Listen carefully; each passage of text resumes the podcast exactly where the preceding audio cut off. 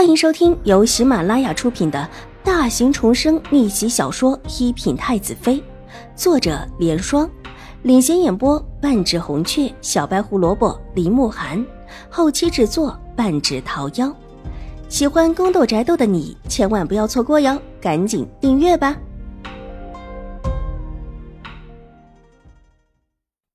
第一百零五集，不是锦心安主。是金星安主的师妹，秦婉如没拍到头上作乱的手，随意的答道：“来这里的目标达到了，她自然就站起身告辞。”这就走了。楚留臣笑眯眯的问道，看起来心情很不错，很好说话的样子。当然，这也是看起来而已。难不成王爷还有事？秦婉如小心的试探道：“本王没事了。”就是你得一会儿有事儿又来找本王。楚留臣叹了一口气，笑容温雅无害。如果秦婉如和他没打交道的话，必然也会这么认为。我一会儿有事。秦婉如眨了眨眼睛，不知道他说的是真的还是玩笑话。本王不知道，本王累了，要睡了。昨晚一晚没睡好。本王的胳膊也疼。楚留臣闭了闭眼睛，立时从优雅的美少年变成阴烟的美少年。秦婉如的脸红了，羞愤的瞪了楚留臣一眼，羞愤的转身就走。他怕自己再待下去，怕是控制不住的要打这位病娇的美少年了。当然，他也就这么想想而已。听到脚步声匆匆离开，楚留臣睁开了眼睛。苍白的唇角，一抹笑意清晰可见，带着几分少年人的惫懒。王爷，娘娘请您回京，有书信来。一个侍卫匆匆的从屋外的暗角处转了过来，恭敬的呈上一封信。不看。楚留臣淡淡的道，脸上虽然还带着笑意，但这笑意却显得阴寒入骨。小轩子急忙把头低了下来。眼观鼻，鼻观口，一动不动的当自己是个木头人。可娘娘有重要的话跟您说。感应到空气中的阴寒气势，侍卫的头不敢抬起，修长白皙的手指伸了过来，拿起侍卫手中的信。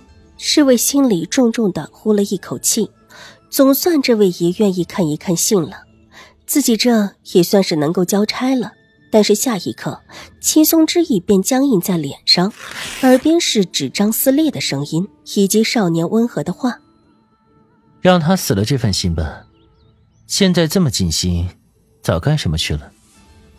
真看不出，他居然还有这么一份慈母的心肠。”这话很温和，但配着这话里的意思，竟有股阴森森嗜血一般的气息。侍卫再也站不住，扑通一声跪了下来。王爷，楚留臣挥了挥手，不耐烦的道：“回去告诉他，本王暂时还死不了，让他别有事没事的做出一副关心本王的样子。本王又不是三岁的小孩子，任他糊弄。”说完话，他侧过头，拿起一边的帕子捂住嘴，剧烈的咳嗽起来。小轩子立时慌了，急忙过来，轻轻的替他拍打着后背。爷，您没事吧？您别急，有话慢慢说。楚留臣继续咳着，一时之间竟似乎停不下来。您还不快下去！小轩子一边替楚留臣轻轻拍着背，一边对着还跪着的侍卫厉声喝道：“侍卫不敢再多说什么，急忙便退下。待得侍卫离开，楚留臣又咳嗽了好一会儿，才停下。小轩子送上温水，他喝了几口才缓过气来。爷，您还好吗？小轩子一脸的担心。无碍，死不了。楚留臣嘴角弯起一抹嘲讽，唇色苍白的犹如白纸一般，任谁都看得出他的情况不太好。爷，我们去请静心安主来给您看看。好不好？说不定他就是我们要找的人。其神说的也就是这一带呀。小轩子劝道：“这几日他其实劝过好几次，既然这位进贤庵主可能是找的人，在下爷为什么不上门求医？这身体拖得越久，越是不好。急什么？”楚留臣好不容易止住咳。摸了摸咳得有一些阵痛的头，身子往后一靠，重重的靠在了躺椅上。爷，看病越早越好。小轩子过来替他轻轻的揉了揉额头，知道他每一次剧烈的咳嗽之后都会有一阵子头晕头疼。这病若是好了，别人就要担心了。这么着也不错。